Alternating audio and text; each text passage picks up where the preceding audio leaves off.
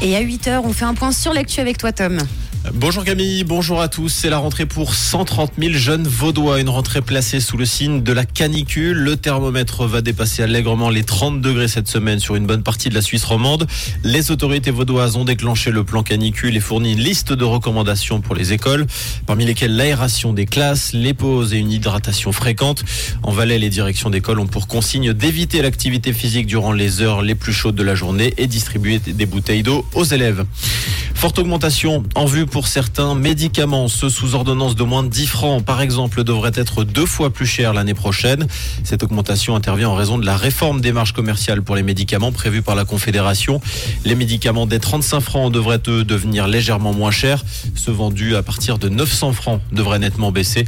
Cette mesure permettrait de réaliser des économies sur la part de distribution en faveur de l'assurance maladie obligatoire selon l'Office fédéral de la santé publique. Le Conseil fédéral doit se prononcer sur le sujet dès cet. À Genève, les pompiers étaient à pied d'œuvre tout le week-end pour éteindre l'incendie de l'ancien cinéma Le Plaza. Un feu qui s'est déclaré sous la toiture samedi matin pour une raison encore inconnue.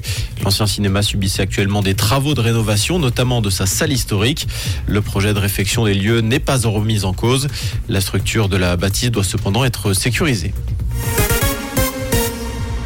Le tronçon entre la Maladière et l'échangeur d'écus blancs va être fermé ces deux prochaines nuits en raison de travaux. La première fermeture s'appliquera ce soir à partir de 22h jusqu'à 4h30 le matin et ce dans les deux sens de la circulation. Le périmètre sera de nouveau fermé aux mêmes horaires dans la nuit de mardi à mercredi. Des déviations seront mises en place.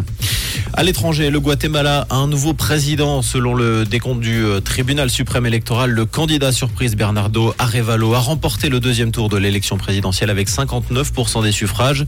Il devance l'ancienne première dame Sandra Torres qui a recueilli 36% des voix. Le candidat de centre-gauche prendra ses fonctions en janvier 2024. En tennis, Novak Djokovic a remporté le Master 1000 de Cincinnati au bout du suspense. Le Serbe s'est imposé face à Carlos Alcaraz en trois manches, 5-7, 7-6, 7-6. Il s'agit de la finale la plus longue de l'histoire de l'ATP Tour pour une rencontre en 3-7. Comprendre ce qui se passe en Suisse romande et dans le monde, c'est aussi sur Rouge. Et pour ce début de semaine, on garde les mêmes tendances que ces derniers jours. De très fortes chaleurs sont attendues sur la région. On a déjà 21 degrés à la Chaux-de-Fonds et au Loc, les 23 degrés à la plage de Puy, avec davantage de soleil annoncé pour cet après-midi. 36 degrés au mieux. Pensez à bien vous protéger la peau et surtout un tout bon lundi sur Rouge.